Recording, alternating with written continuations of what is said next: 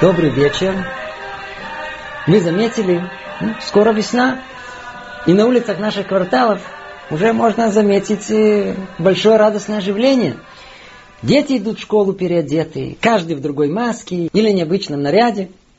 Звуки детской пиротехники хорошо слышны вокруг. Как вы понимаете, это означает, что через несколько дней наступит праздник Пурим. Большой праздник. В этот день все бегут в синагогу слушать чтение Мегелат Эстер. Дети туда приходят с трещотками. В этот день дают пожертвования бедным. Носятся шалахмунес, подарками друзьям и соседям. И, как известно, устраивают трапезу. А на этой трапезе уже не, уже не просто. В этот день непьющим евреям повелевается выпить побольше обычного. Это Пурим. Вот так мы Пурим и воспринимаем. Как?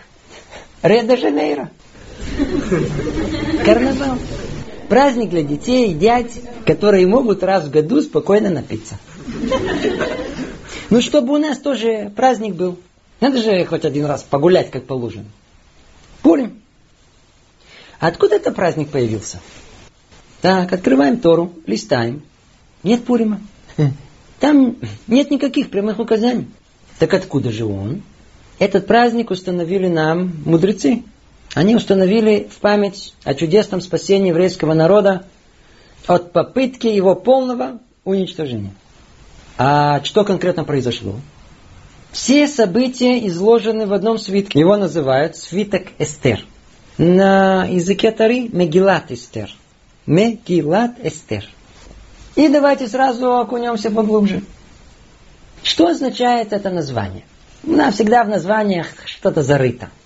Слово Эстер, Эстер, созвучно имеет тот же корень со словом Эстер, скрытие. То есть тут что-то скрыто. С другой стороны, в начале стоит слово Мегила. На языке Тары от слова легалот, раскрыть. Если собрать теперь все вместе, получится раскрытие скрытого. О, вот это да. Там что-то зарыто. В этой Мегиле что-то есть. Значит, скорее всего, мы тут что-то недопонимаем, и нам придется в этом разобраться. Кстати, а вы знакомы с содержанием Могилы? Вы знаете, но я вам чуть напомню.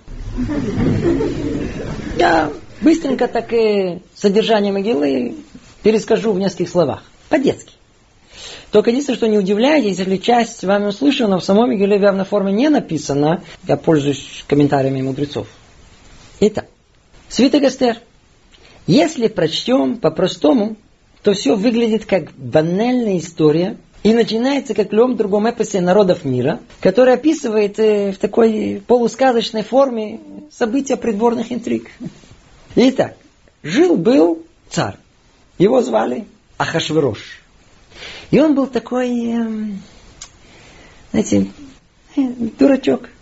Ну, как все цари из сказок советских времен. Болванчик. Так вот, этот болванчик владел не более, не менее, как 127 странами. Практически правил всем миром. До этого он не был царем. Он был конюхом. Он был конюхом при предыдущем царе. При том царе, которого охранники, которого охраняли, они уже и прибили, прикончили. Так они выбрали конюха быть царем. К тому же он удачно женился на внучке царя Набухатанецера. Так что даже их был. Но все-таки у него был такой, знаете, комплекс неполноценности по этому вопросу. Э, конюх. Э. Но с другой стороны, он все-таки был царь. Я царь, еще какой царь? 127 стран, это немало. Так вот, он решил, что его царство не надо утвердить.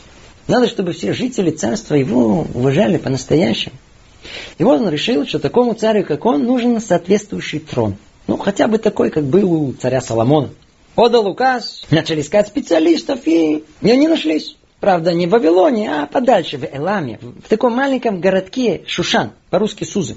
Умельцы получили заказ, начали кресло сооружать, делали, делали, сделали в конечном итоге, а в конце, знаете, иногда бывает, что пошли в магазин и купили холодильник такой побольше притащили его домой, а он э, в двери не проходит. Так и там. Трон соорудили, но невозможно было его перевести. И что же тогда решает царь? Если трон не идет к царю, то царь пойдет к трону и решает перенести столицу и место своего пребывания в Шуша. А там случайно уже живут все действующие лица. И вот царь уселся на трон и решил это дело отпраздновать. И не просто так. И он же хотел задобрить всех. Царь решил закатить пир царский. Не как у нас, э, с трудом три часа можем выдержать. А как положено, 180 дней. 180 дней пировать. Царь пригласил всех, включая евреев. Естественно, что евреи тут же откликнулись, но среди них был один старец. Его звали Мордыхай. Он, можно сказать, э, религиозный фанат. Стал их запугивать. Евреи, не ходите туда, нам нельзя, но мы же евреи. Но евреи его предупреждение, увы, не, не хотели слышать. Они оправдывались, ничего себе, что мы не пойдем. Нас пригласили, мы не пойдем. Царь обидится. Иди знать, что будет еще после этого. Еще хуже будет, если не пойдем. Естественно, что они его не послушались и пошли. Тем временем приготовили гигантский пир. Мужчины у царя, женщины у царицы. Все были жутко довольны. Особенно евреи. И пир превзошел все их ожидания. Столы ломились кошерными блюдами. Бадацы да Их никто не заставлял есть не кошерное, наоборот, позаботились, привезли самого лучшего мажгеха. Все было на высшем классе. Тип-топ. Подали даже блюда из храма. Вина кошерные, развлечения кошерные, фильмы со штампом кошер. Все, все как положено. Они там сидели, наслаждались и смеялись над Бардыхаем. Послушали бы его, не знать, что тут было. А тут все как положено. Ну, видите, культурное мероприятие. А он им издалека, вы еще получите. А они говорят, не каркай. Все нормально, видите, все нормально. Ну, а тем временем пир продолжается. И как то и следовало ожидать, когда мужики напились, то, услышав женские голоса, начали такой оживленный мужской разговор ценителей женской красоты. Одни говорили, что самые красивые медианки, другие оспаривали, что вы понимаете, это персиянки. А царь сидел такой, пока и он не выдержал, говорит, что, чем вы говорите? Вы не в курсе. Хотите посмотреть на настоящую красавицу? А? Это моя. Моя жена, ваш ты. А? Естественно, что все мужики тут же заорали, конечно хотим, еще как хотим, но ты сам понимаешь, как положено, что можно было все разглядеть э? в одной короне. А как же? Без проблем. И тут же погнал гонцов на женскую половину с приглашением царицы явиться в одной короне. Но, ай-яй-яй-яй-яй-яй, царица оказалась строптивой. Можно даже сказать, скромной вдруг стала. И на наотрез отказалась местному приглашению. Почему? Тут надо объяснить чуть-чуть. На самом деле, она с радостью показала бы все, что у нее есть. Тем более, что было что показать. Но у нее именно в этот день выскочили, знаете, такие пятна, прыщи по всему телу. По одному изменению даже хвост вырос. И вот в таком виде показаться, естественно, что было стыдно, и она не хотела. И ее такая досада взяла, что она послала царю резкий ответ – и там намекнула чуть-чуть на его происхождение. Мол, мой дедушка напивался как конь, и ничего, а ты как конюхом был. Так...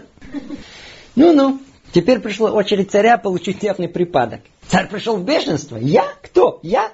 Я царь! Как посмела! Выдра! Опозорила при всех! Кровь вскипела.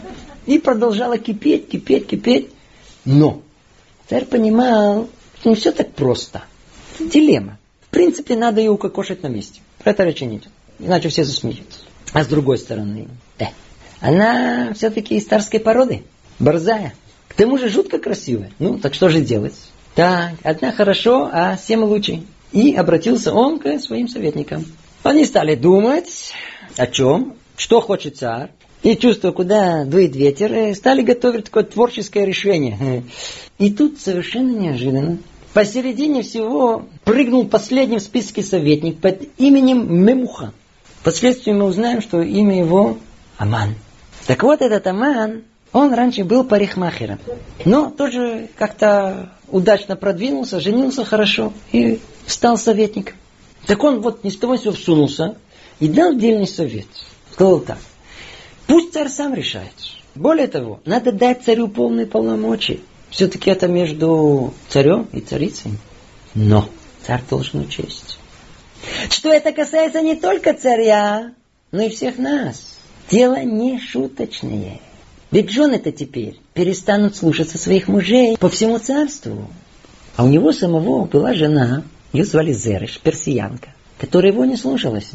И он не на шутку перепугался. Кроме того, он еще лелеял мечту, что если вакантная должность царицы освободится, то туда можно будет продвинуть свою дочь. Я не знаю, может подойдет и знатек знатый, богатый будет. И стал он играть на мужских чувствах. Все! Теперь жены сядут на голову мужьям. Феминизм начнется. Измены. Тут советики встрепенули. Что? Чего? Какие измены?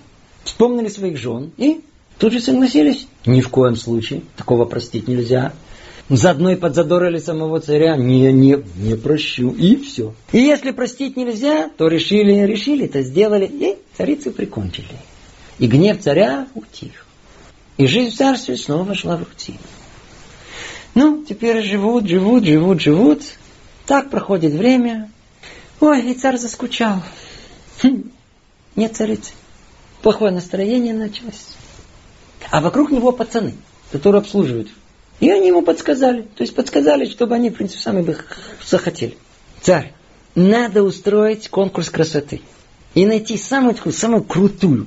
Мисс Юниверс. Она и станет царицей. Важно только, чтобы была знатная и не строптивая. Одну уже хватило. Ну, царю понравилась идея. Отличная идея. И тут же погнали гонцов во все концы царства искать красавиц. Искали, искали, долго искали. И как-то бывает, клад находится под носом. Там же в Шашане жила девушка. Ее звали Адаса. Ей, как у евреев в Галуте, было принято, дали нееврейское имя, Эстер. Это было древнеперсидское имя. Она была сирота и жила у своего дяди, главы Санедрина, великого мудреца Мордыхая, того самого, которого не послушались во время пира. Эстер была скромна, и в голову ей не приходило искать приключений э, во дворце у царя. Но после того, как четыре года искали красавиц и никак не могли найти подходящий, то под угрозой смерти пришлось ей показаться. И несмотря на то, что ей было за 40, ее упекли во дворец наложницу под присмотром евнука. А там уже было много претендентов. Их там готовили, окунали во всякие духи и пряности, в ваннах месяцами сидели, макияж делали, ну, ну, чтобы пахли хорошо. И кожа была гладкая такая, знаете, чтобы царя не поцарапали. И вот пришла очередь Эстер идти на пробу к Хашвирошу. Она не хотела, как то полагается любой скромной девушке. Пришлось ее насильно поволочь к развратнику в постель. И вот дальше произошло невероятно. Именно она жутко понравилась царю. Пришло утро, он их бац, корону на голову. Будешь царицей. Но только скажи, дорогая, кто ты? А она молчит. Мурдыхай запретил раскрывать эту тайну, что она еврейка. Более того, что она из рода иудейских царей. А царь выпитывает, а она ни в какую, молчит. Нет, и все, не знаю. Что делает царь? Ему подали совет. Ах так, закати новый конкурс, у нее сразу рот откроется, испугается. Сказано, сделано. И все снова ожили, гонцы разбежались, гаремы снова заполнились, прошлись на одну ночь у Хашвароша, но никто ему так и не понравилось, как Эстер. И тогда он устроил свадьбу, и воцарилась Эстер на своем кресле, и дело в царстве пошли рутины. И вот в один прекрасный день двое прислуг царя, Евнухи, Бектан и Тереш, по непонятным причинам решили устроить царю темную, то есть его отравить. Стали не вести между собой переговоры, как, что, когда. И говорили не на своем языке, на редком языке. Случайно, совсем случайно, недалеко находился Мордыхай. А, а, а, а он, как член Санедрина, он случайно знал 70 языков. И он, естественно, понял, о чем они говорят. Да, хотят устроить заговор. Тут же Мордыхай связывается с Эстер. Та передает от имени Мордыхая царю Хашверошу. Мол, так и так. Дело проверили, выяснили правду. Заговорщиков повесили. И все это записали в книгу летописи царя Ахашвероша. И вот после всего этого сказано, что царь возрастил Амана, того самого, который дал совет прикончить Вашти. Какой был Аман? Аман был из рода Амеликитян, первых антисемитов в мире. Это тот самый народ, который, услышав, что кто-то утверждал, что Бог с ним, тут же полез с ними воевать. И с тех пор война со Самалеком из поколения в поколение. Но это не наша тема. Так вот, Аман из рода Амалека, будучи главным подхалимом, э, стал любимцем царя. практически человеком номер два во всем царстве. Все ему должны были поклоняться, падать ниц. И вот однажды он идет, все тут же стелькой ложатся перед ним. И вдруг он не верит своим глазам. Что один стоит. Кто это? Он говорит, это Мартыхай Иуди. А он стоит и не преклоняется. Говорит, ты чего? А он отвечает, я еврей, мне нельзя поклоняться идолам. А, вот как, подумал Аман. Эй, прикончу. Только секундочку. А, еврей, а, да. Чего же я его одного прикончил? А? Мелко. Лучше всех. Наконец-то смогу свести счеты со всеми евреями. И так постепенно-постепенно у него вырисовался в его голове гениальный план окончательного решения еврейского вопроса. Прикончить надо всех до одного. План ясен. Осталось только выбрать когда. Аман не мог решить, э, какая дата получше. И решил это установить случайным путем. Как? Жребий. В скобках замечу, что жребий на древнеперсидском это пур. Поэтому почему-то весь праздник называется пурим, от слова пур, жребий. Итак, Аман выкинул жребий, и оказалось, что лучшее, подходящее время прикончить евреев в месяце Адар.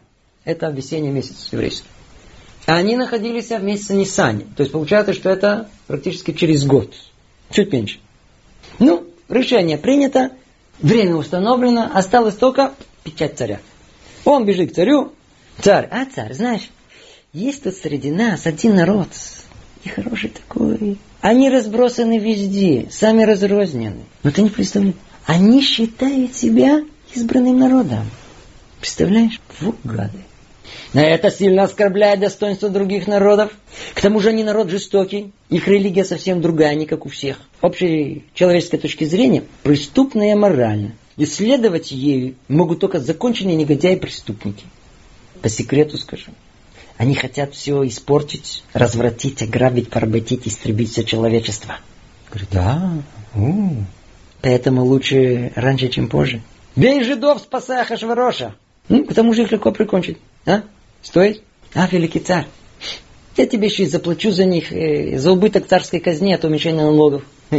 Ведь э, за них некому будет э, платить. А, согласен? Что за вопрос, Аман? Вот тебе моя печать, займись делом. Кстати, замечу, что за всю историю только было два случая, когда пытались уничтожить весь еврейский народ. Первое это событие Пурима, второе, как известно всем, Гитлер в нацистской Германии. Но после этого Аман не терял ни минуты времени и тут же настрочил и отправил царское указание во все страны. 13-го Адара всех жидов прикончить. До одного. Имущество изъять. И несмотря на секретность, евреи это узнали и заплакали. Все, пропали. Что с нами будет? И все из-за Мордыхая. Если бы поклонялся, ничего бы не было.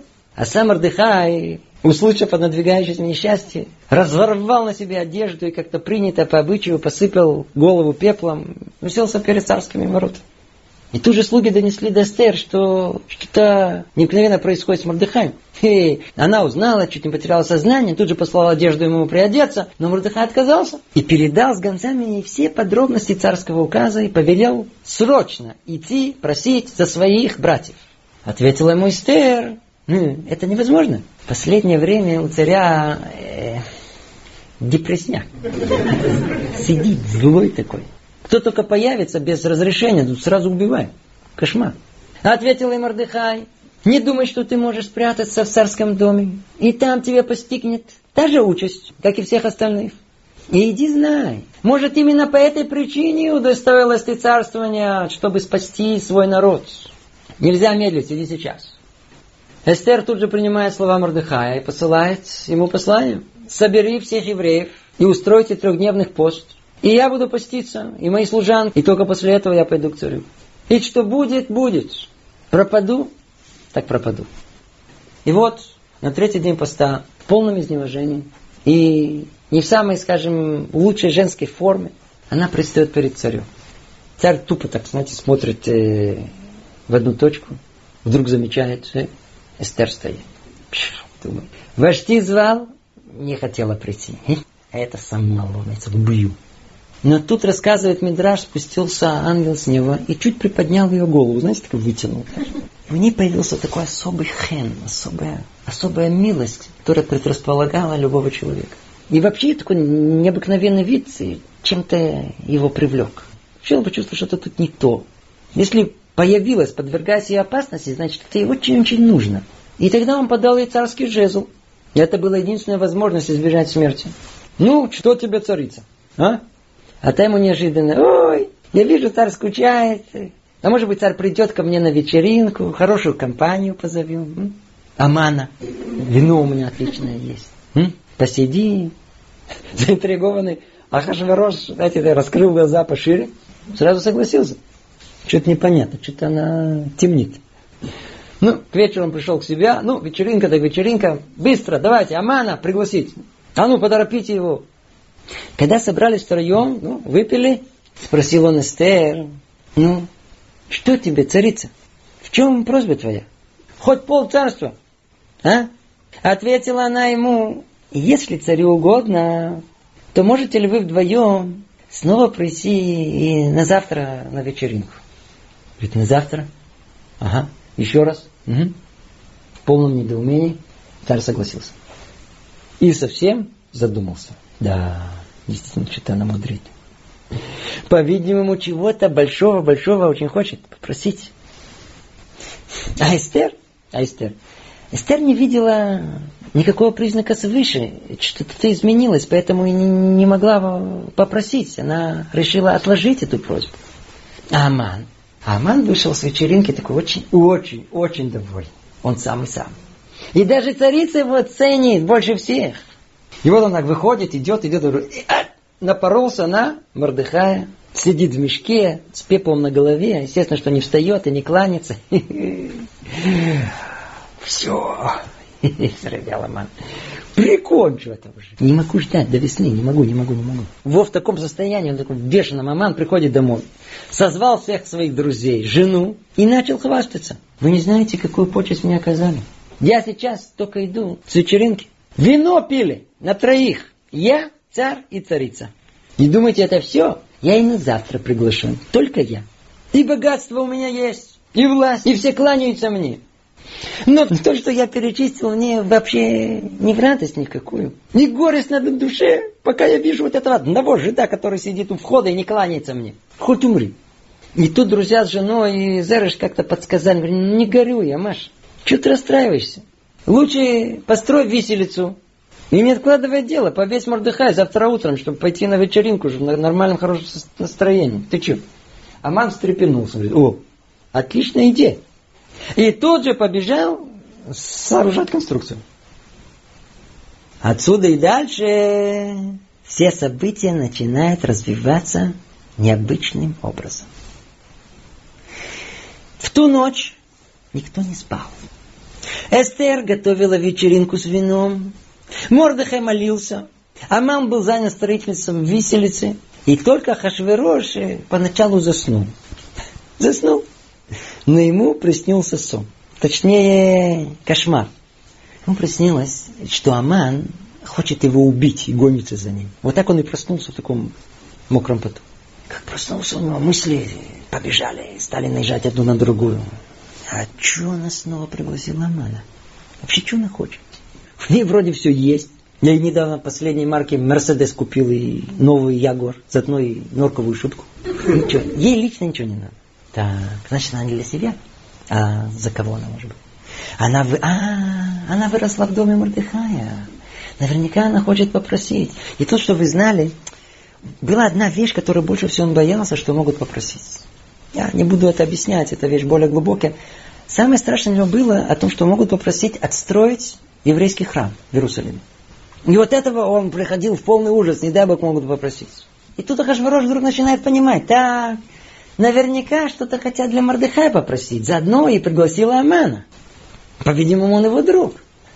Так, скорее всего, скажет, что у него есть какие-то заслуги передо мной. Ай, какие заслуги. Так, прислуга.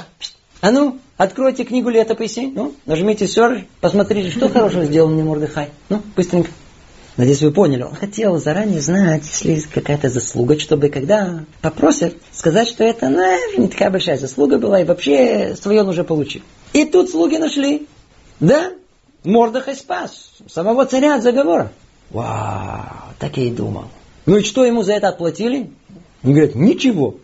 Вау, точно как это. И царь застыл от предчувствия. Вай-вай-вай, чуть только они теперь не попросят. И тут посередине мысли ему докладывают, что пришел Аман. Он только закончил строить виселицу до Мордыха и хотел попросить разрешения его повесить. Так, а, Аман, заходи. И прежде чем Аман успел раскрыть рот, Ахашверос спросил его, скажи, вот что ты думаешь, а что сделать с человеком, которому царь желает воздать почесть? Естественно, что он имел в виду Мордыхая. А Аман, который еще не проветрился от уфоры вчерашней вечеринки, подумал, э, о ком может вообще идти речь, кроме ведя. Естественно, мне. И тут же выпалил все, о чем я и мечтал.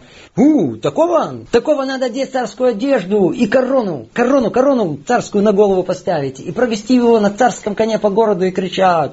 Так делают человеку, которого царь желает одобрить. Так делают человеку. А, ах так, отличная идея. Царь улыбнулся и тут же повелел Аману самому переодеть своего друга Мордыхая и провести по всему городу. Ха-ха-ха, я вас раскусил. Ведь теперь, когда Эстер попросит за Мордыхая под предлогом, что, мол, вознаграждение не получил, а я ей раз, сегодня утром уже отплатил. Отделался мелком леток. Ха-ха-ха. Аман, Аман, Аман. Пришел в шоковое состояние. Сначала он побледнел, потом позеленел, потом тихо-тихо-тихо вышел. Идет, идет, идет, идет, идет, идет, и вдруг пинь, напоролся прямо снова на Мордыхая. Мордыхай, а, Мордыхай, послушай, у меня тут к тебе интересное предложение. Ты не хочешь переодеться в царскую одежду? Теперь Мордыхай смотрит на него, говорит, чего? Говорит, ты не хочешь переодеться в царскую одежду? Говорит, нет, говорит, я весь грязный. Говорит, ну помойся. Говорит, не могу, сил нет, голодай. Делать нечего, пришлось Аману самому мыть Мордыхая, потом надевать царскую одежду, даже пришлось нагнуться и стать такой, знаете, ступенькой, чтобы Мордыхай смог залезть на коня. И после этого повел Аман, поникшей головой его по улице, и стал бубнить себе под нож. Вот так царь делает тому, кого хочет отблагодарить, вот так хочет отблагодарить. А весь город собрался. И смотрит, глаза протирает, не верит своим глазам. А дочь Амана, увидев издалека эту процессию, проворно поднялась на крышу дома со свежими помоями. И не разобравшись, бац, и выплеснула на своего папу. И вот в таком виде, в конечном итоге, Аман появился в доме. Немая сцена унижения. Ай-яй-яй-яй-яй. Но часы тикают. Только он успел отмыться и стал рассказывать своим друзьям и жене, что с ним случилось. Он говорит, вы не представляете, что со мной случайно случилось? Стечение обстоятельств. Вот смотрите, как все обернулось. А друзья и жена, услышав такие новости, они тут же на месте поумнели задним числом. И говорят, ну, слушай, послушай, э, ты что забыл? С времени стоит начинать. Я не знаю, чем закончится. И прям тут посередине ворвали слуги царя и поторопили его на вечеринку. Быстро, быстро, быстро. Пришлось срочно за ними бежать. И вот собрались они в садовые беседки. Заходит тот такой довольный Акашверош. За ним перепуганный, измотанный Аман. И вся в напряжении Эстер. И уселись пить вино. Сидят, выпили, закусили. И царь снова спрашивает, ну, ну, что тебе царица, ну, что ты хочешь? Хоть полцарства для тебя. Эстер встает и обращается к царю. Если царю будет угодно, то я хотела бы попросить. Я еврейка. И хочу просить за свой народ. Нас хотят уничтожить от мала до велика, всех, в один день. Царь остолбенел, а потом в неудобении взрел. Что? Кто посмел? Кто такой? Где он? А Эстер ему, есть один такой человек, враг он страшный, злодей. Вот он тут сидит, вот он. Аман второй раз за сутки пережил нервный шок. Опешил. И медленно, и медленно, медленно так от страха стал растворяться в кресле, как будто его тут нет. А царь стал в гневе, и чтобы себя как-то успокоить, вышел в сад. Прошелся, туда и вдруг видит, что кто-то выдергивает декоративные деревья. Говорит, вы чего? Кто вам сказал? Он говорит, Аман. А, снова Аман. И царь решительными шагами пошел назад в беседку. А там, знаете, в те времена не сидели, как сейчас, а возлегали. Так вот, Эм Аман, делая последнюю попытку выпросить прощения у Эстер, споткнулся и упал прямо на нее. И когда царь вошел, то он лежал прямо на ней. А, взревел он, ты же хочешь овладеть царицей прямо передо мной? Аман потерял дал речи, а не оцепенел. Недалеко стояла прислуга. Харвана говорит, знаете, так между прочим, а вон и виселица, которая приготовила Аман для Мордыхая. И царь весь в ах, так, повесить на него Амана. И тут же бросились выполнять приказания царя, и Амана повесили. И гнев царя поутих. Но это еще не все. Дело в том, что царский указ уничтожить всех евреев уже вышел. И теперь невозможно его отменить. И даже сам царь не может его отменить. И снова Эстер падает перед Ахашвароша вниз и выпрашивает у него возможности издания дополнительного указа, дающего возможности время обороняться. А царь, он теперь уже пребывает в хорошем расположении духа. Ну, во-первых, ничего не надо было платить. Во-вторых, ничего не надо было отстраивать. Ну, что, разрешает евреям дать это порубиться. Тот самый перстень, который был у Амана, этот же перстень он передает Мордыхаю. Пишите, что вы хотите. И так оно и было. 13-го Адара, когда евреев должны были уничтожить, все перевернулось. И вместо повсеместно организованной резни евреев перебили перепуганных антисемитов. А 14-го Адара произошли столкновения в столице, в Шашан. И когда и там побили ненавистников, то огромная радость спасения захлестнула всех евреев по всем странам царства.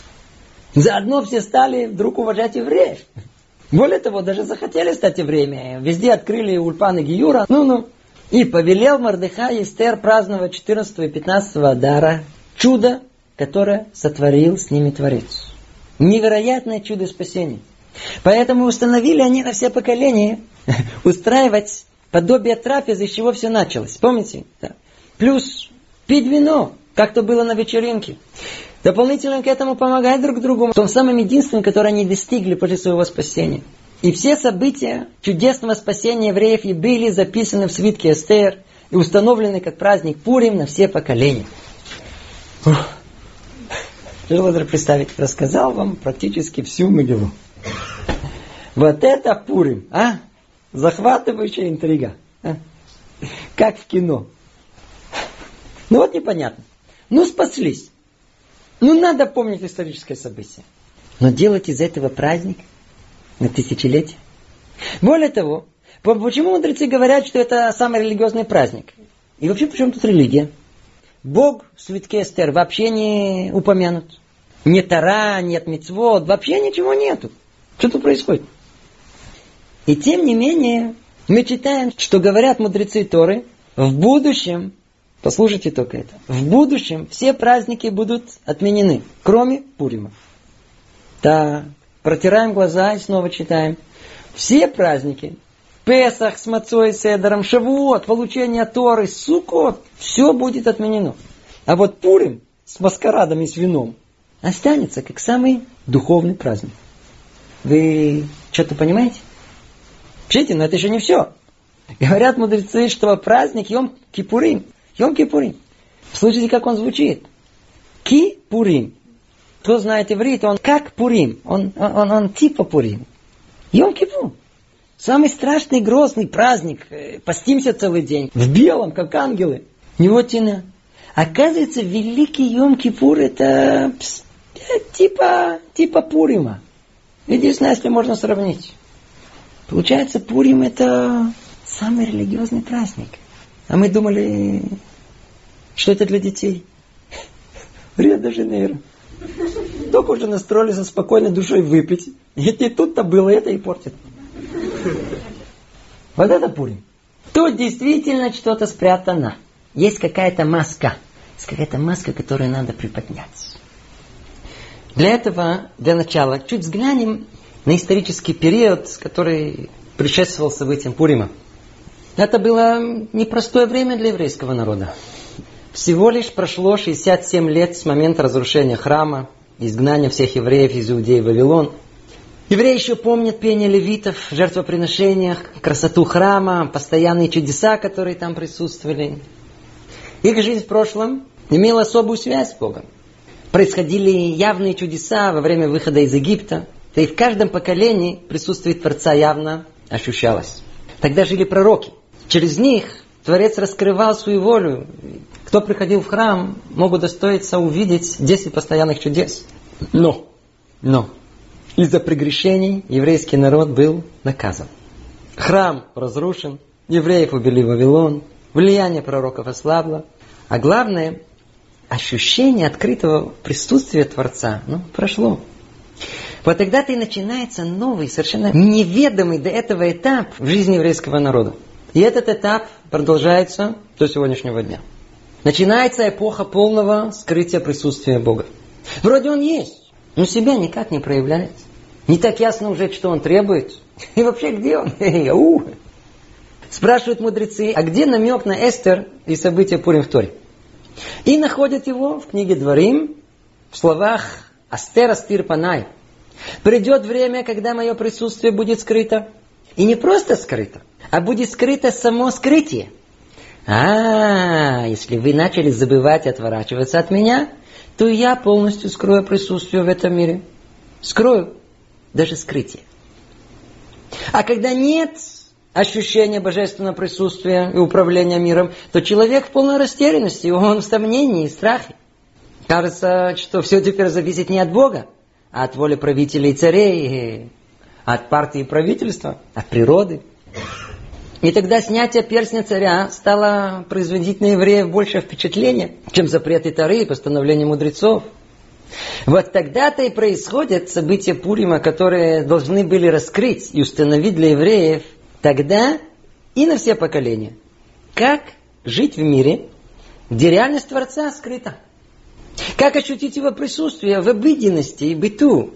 Это основная центральная точка Пурима. И для начала разберем это в общем. Полное скрытие Творца порождает, точнее, усиливает две возможности жизни. Одно нам хорошо знакомо. Присмотревшись вокруг, человек приходит к однозначным выводам, миром правит случайность. Человек предоставлен самому себе. Будущее скрыто от него. А, а как жить? Как правильно поступать? Когда-то обращались к Творцу, шли к пророкам, но уже более 2400 лет Бог скрыл свое явное присутствие. И в такой вот реальности охватывает человека ощущение, что не Творец царит в мире, а мир управляем царством случайности. Все вокруг случайно. И все события, ну, никак друг с другом не связаны. Все происходит как-то вдруг. Да? Что и всего. Вот сегодня с человеком что-то случится. Да? Скажем, э, уволили с работы или приняли на работу. Нашел квартиру тут, а не там. Встретился со знакомым в автобусе. Тут упал, там авария, вдруг выиграл лото. События. Все эти события для нас случайны. То есть без причины. Они, и уж точно никак не соединены между собой. Ведь э, что-то должно происходить. Ну вот, так что-то и произошло. Могло бы быть и по-другому. Конечно, человек в основном решает сам в своей жизни все. Но иногда случайность переворачивает все его решения и планы. Человек это понимает. Но все равно даже этот переворот, он как считает, случайным. Но оказывается, в мире есть еще один подход, противоположный этому. Есть такие э, верующие, писатые, лопухи. Они верят, что в мире все не случайно. Вы от них все время услышите какие-то невероятные истории о проведении Творца. Тут Бог помог, там Он нас спас, там глаза раскрыл. А про события Пурима вообще говорят, что все, что там описано, каждое событие по отдельности, имело причину и было целенаправленно. И Творец построил все это, чтобы спасти еврейский народ. А? Все это слышится странно, а? Нашему современнику, всезнающему интеллигенту 21 века, все это слышится как бред. Какое вам тут чудесное спасение еврейского народа?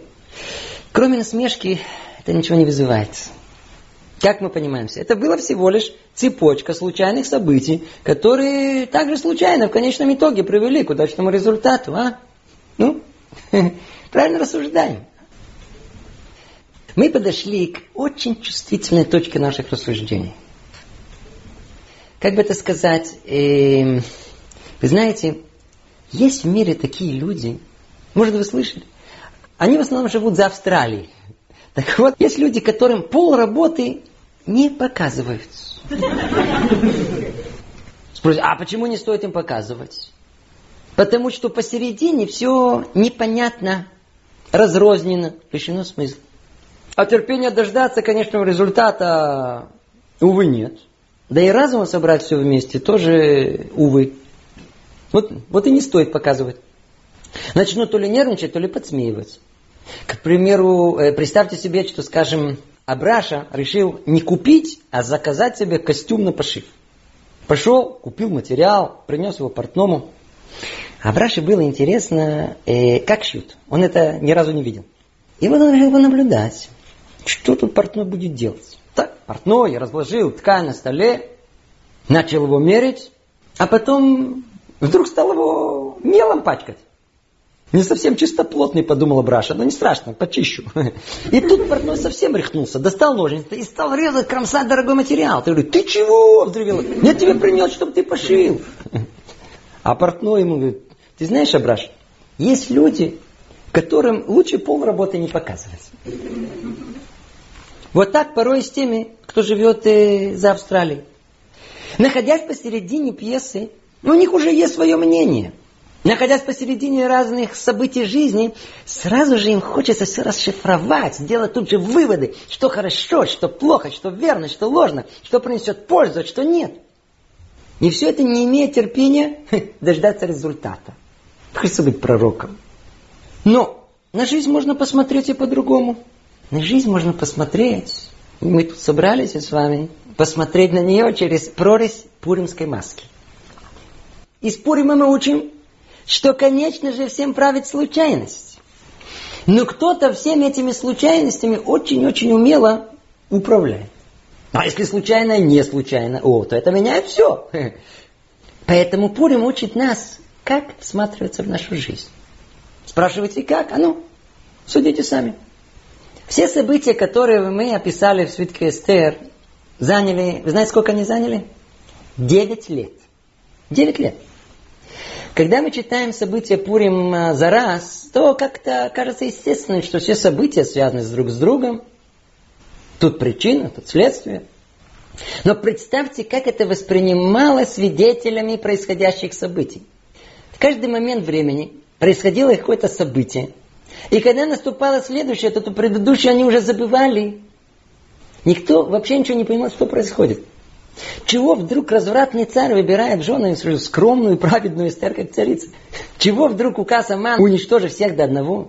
Никто не понимал, почему Мордыха никому не поклоняется. Почему Эстер приглашает Амана на пирушку.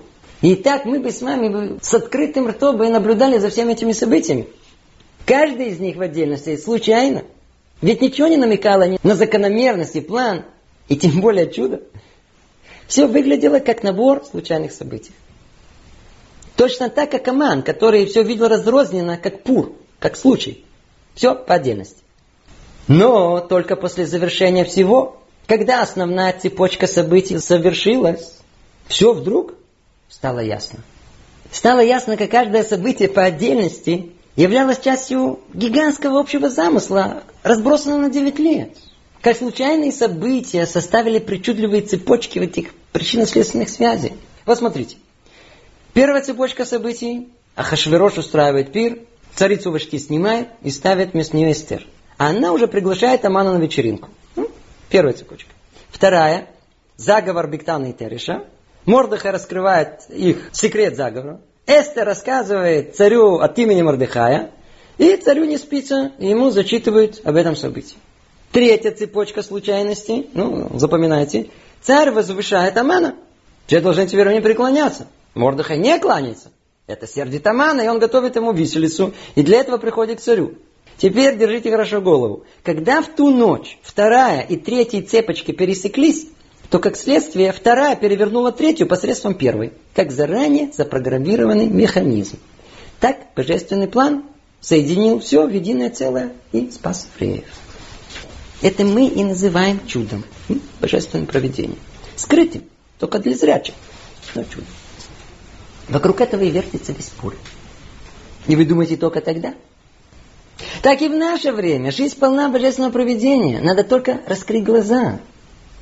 Если можно было бы увидеть и собрать многие факты нашей жизни в одну цепочку, то многое-многое случайное вдруг предстало бы как закономерное. К примеру, хотя бы прикиньте, какая цепочка случайных событий должна была произойти, чтобы вы попали на это занятие. А? Чтобы встретились со своим мужем, женой.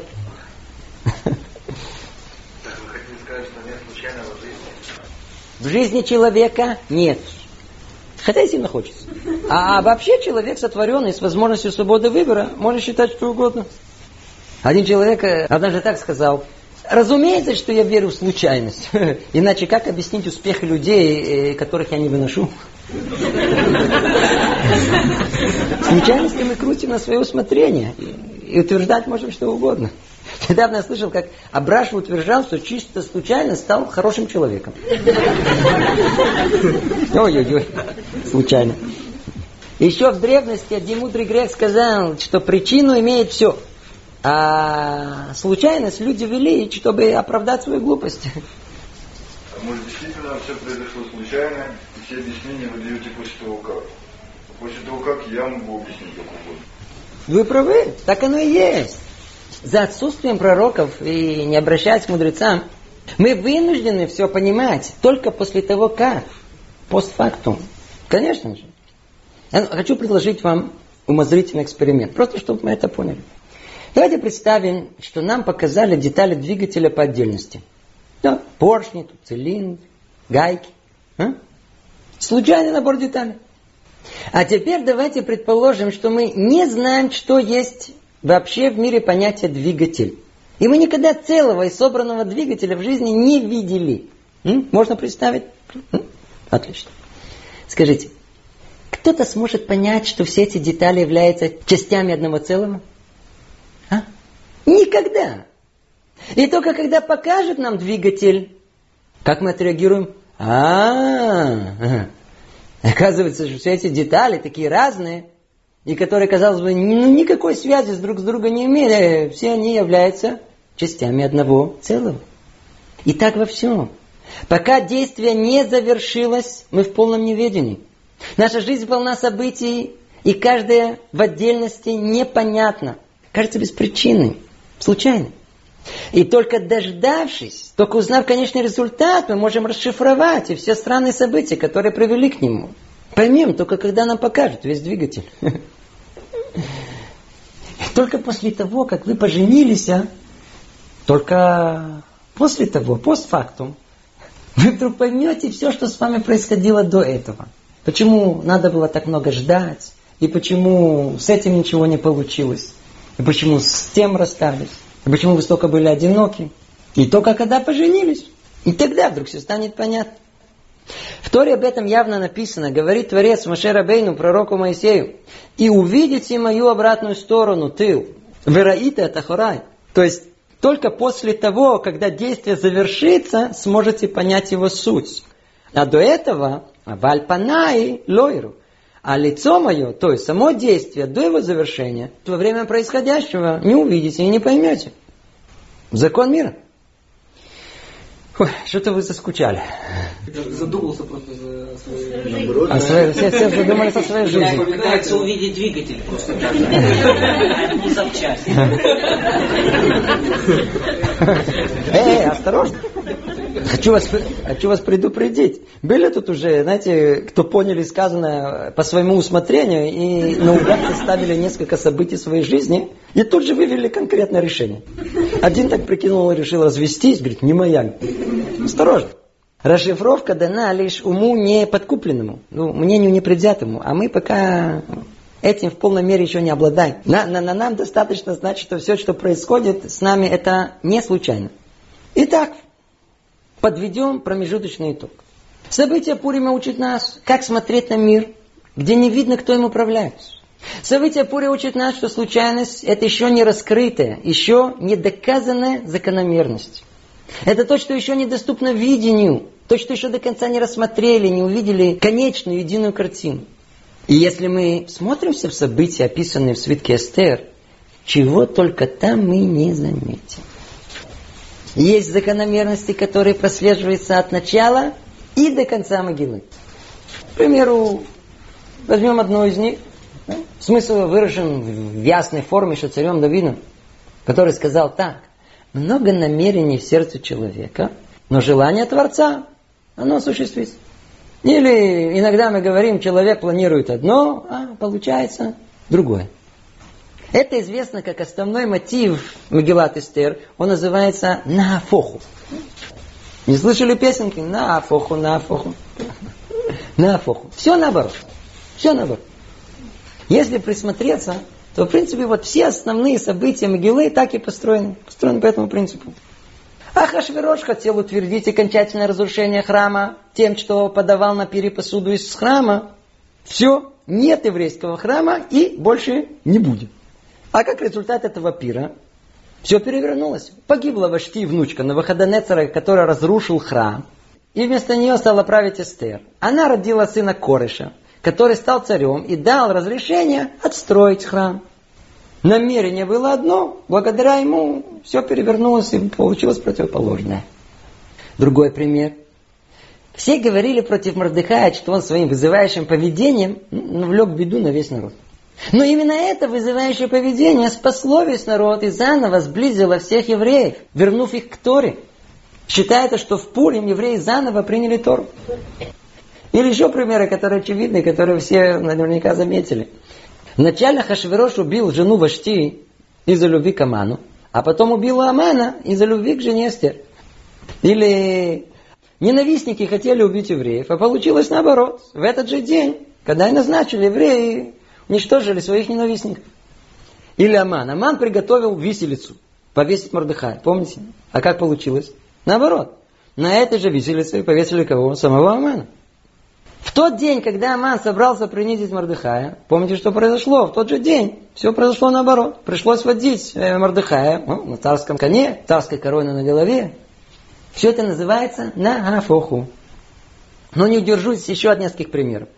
А ну, сколько усилий принял Хашверош, чтобы предстать как э, сильная личность, как уважаемый всемогущий царь, чтобы с ним считались и уважали. А? Для этого он решил переехать в Шушан, где случайно уже жил Мордыха и устроил там пир на весь мир и так далее. Но как результат самых благих намерений все получилось, а? наоборот. Он убил свою любимую жену, публично выяснилось, что он даже над женой не властвует. Директива свыше, что каждый муж в доме хозяин вообще выставил его как в самом глупом, нелепом свете. И стали все хоря над ним подсмеиваться, так называя его глупый царь. Все, что хотел, получилось наоборот. Или после этого молодые слуги э, дали царю пару хороших и дельных советов. Я надеюсь, вы все помните, да? Что надо найти красавицу, но не меньше, чем Вашти. У, а Вашти была одна из четырех самых красивых женщин в мире. Да еще из царского рода. К тому же важно, чтобы была не строптивая. Помните, уже была одна такая, хватит. Не так искали какую? Искали красивую, знатную и нестроптивую. Ага. Так, а что получилось? Говорят, что Эстер была красивая. Да. Но мудрецы утверждают, что была такая, знаете, чуть зеленоватая такая. К тому же, смотрите, принято, принято, что ищет красавец помоложе. А тут по самому оптимистическому комментарию ей было за 40. Получилось наоборот. Принято, что ищет жену из знатного рода, а, а эту спросили, из какого народа? Не говорит. А кто родитель? Не знает. Да. Хотел не строптивую. А Эстер, несмотря на царский указ, пряталась 4 года. Потом не хотела идти в подготовительный гарем. Это уже не строптивость, это бунтарство. А когда пришло время идти к царю на прием, вообще пришлось волочить ее силой. Краситься вообще не хотела. Бакицур, ей полагала смерть по всем статьям. За что? За строптивость. Все наоборот. Можно сказать, что шедух состоялся э, вопреки всем правилам и мечтаниям. Ой-ой-ой. Как вы видите, сколько ни старайся, а все равно получится, как Творец это запланировал. Как и почему, ну, мы уже не успеваем, это будет тема нашего следующего занятия. А пока мы видим, как странные случайные события соединились в единую последовательную цепочку. Если покопаться в могиле, то можно увидеть еще много-много чудесного. Чтобы разобраться в хаосе, в беспорядке, чтобы понять запутанное, надо получить ключик расшифровки. И тогда все это запутанное и хаотичное вдруг собирается в колоссальный пазл, калейдоскоп, и в один момент превращается в упорядоченное и осмысленное. Так вот, такие ключи понимания, они содержатся в Таре. И они известны не в связи с пониманием свитка Эстер, а вообще как общее правило управления миротворцом. К примеру, известно правило, что не приносит Творец болезни человеку, то есть испытания, если заранее не подготовил ему лекарство, спасение. Где это написано? Ну, очень просто. Открываем Мегилу, Находим то место, откуда начинается угроза всему еврейскому народу, со слов. И после этого возвысил царь Амана. Что значит после этого? После чего? После того, как заранее все приготовил. Что? Эстер стала вместо Вашти, Мордыха раскрыл заговор против царя. Когда все части плана заранее были приготовлены, наступает переворот во всем, что ожидали. Хочу рассказать вам удивительную историю. Эту историю я прочел в книге Рава Пинкуса. Это история человека, которого он лично сам знает. Он живет в Нью-Йорке, у него есть свое дело. Сам он родом из Варшавы, из Польши. И вот рассказывал, как во время Второй мировой войны, когда повсеместно шла очистка от евреев, их жгли, их убивали, закапывали. Этот человек, в то время еще подросток, из большой семьи, которая была уничтожена, остался он и его младшая сестра. И они прятались в каком-то подвале. Время от времени он делал вылазки, чтобы принести какую-то еду, и так они там находились, а так они там жили. В один прекрасный день он пошел добыть какую-то еду, возвращается назад, смотрит, а сестры нету. У него сердце оборвалось. Он чувствовал полную ответственность за нее. Это был единственный близкий человек в мире. Тем более, это была маленькая девочка. Когда он стал выяснять, сказали, что было гестапо, ее увели. И он, потеряв просто рассудок, побежал прямо в лоно смерти. Прямо в гестапо. Прибежал, стал стучать, бум-бум. Отдайте мою сестру, освободите мою сестру. В это время спускался начальник гестапо, слышит какие-то крики, кто тут, что тут происходит. Стражник ему докладывает, говорит, да, тут вот жить один, хочет, чтобы мы сестру освободили. На что этот офицер так издевательски говорит, ты увидишь свою сестру, когда у тебя вот тут, и он ему показал, на ладони волосы вырастут. Ха-ха-ха. И пошел. И тут этот парнишка подскакивает к нему и показывает ему прямо в лицо ладонь. А у него ладонь полная волос. На! Этот офицер перепугался. А, сатан!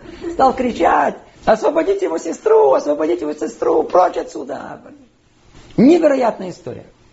Невероятная история спасения и его, и его сестры. А ну скажите, что тут произошло? Я надеюсь, вы догадываетесь. Когда этот подросток, он был маленький мальчик, то он ошпарился. У него был ожог, очень-очень сильный на ладони. До такой степени, что не было никакой другой возможности, кроме пересадить ему кожу. Ему пересадили из того места, где растут волосы. Кожа привилась, и со временем на ладони у него выросли волосы. Это было да, довольно-таки неприятно, но это объяснение всей истории. Теперь я хочу спросить вас. Скажите, а в тот момент, когда это случилось, ему не было больно? А? Когда ему делали операцию, ему не было больно? У него не приходили в голову мысли, зачем и почему? Родители не мучились вопросом, почему на этого ребенка такое горе, зачем нам такое, что мы такого плохого сделали, а? И только через много лет выяснилось, что вот это зло, которое было явное, непонятное, необъяснимое, а главное случайное, оно привело к его спасению и спасению его сестры. Что мы видим? Что спасение заранее было приготовлено. Как часто мы удивляемся превратности в нашей жизни – но если бы только могли бы оглянуться назад, то увидели бы, как многие события жизни в прошлом, которые были непонятны и больны, оказались причиной успеха или еще более непонятного оборота событий. Или, или вот еще одно правило. Обратите внимание, как был свержен Аман? А? Без борьбы, без покушения и революции. Как? Он сверг сам себя. То есть все, от чего Аман пострадал, он причинил сам себе. В скобках замечу, что это правило в основном у нас и срабатывает. С нами, как правило, грандиозных случайностей таких не происходит. И все, что мы едим, это то, что мы сами наварили. Но лучше об этом не говорить. Вернемся к Аману. Так вот, все, от чего он пострадал, он сам себе и причинил. Все стадии падения были им самим и сконструированы. Сам дал совет убить Вашти. И это была причина становления Стер настоял на том, чтобы у царя были полномочия самому судить. Ну, благодаря этому Хашварош мог его казнить без суда. Дал совет, что делать с тем, кого царь хочет воздать почесть. Ну, пришлось самому это выполнять.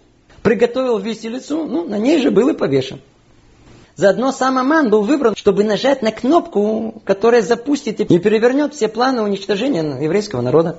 А, а апогей произошел в тот момент, когда Хашверош спросил Амана, а что делать с человеком, который хочет царя отблагодарить? И тут Аман ошибается, прикинув, что царь имеет в виду его. Ну-ну. И с этого момента все и закрутилось. Все, что сделал Аман, все перевернулось против него. И кто породил все его действия в эту сторону, перевернулись в противоположную.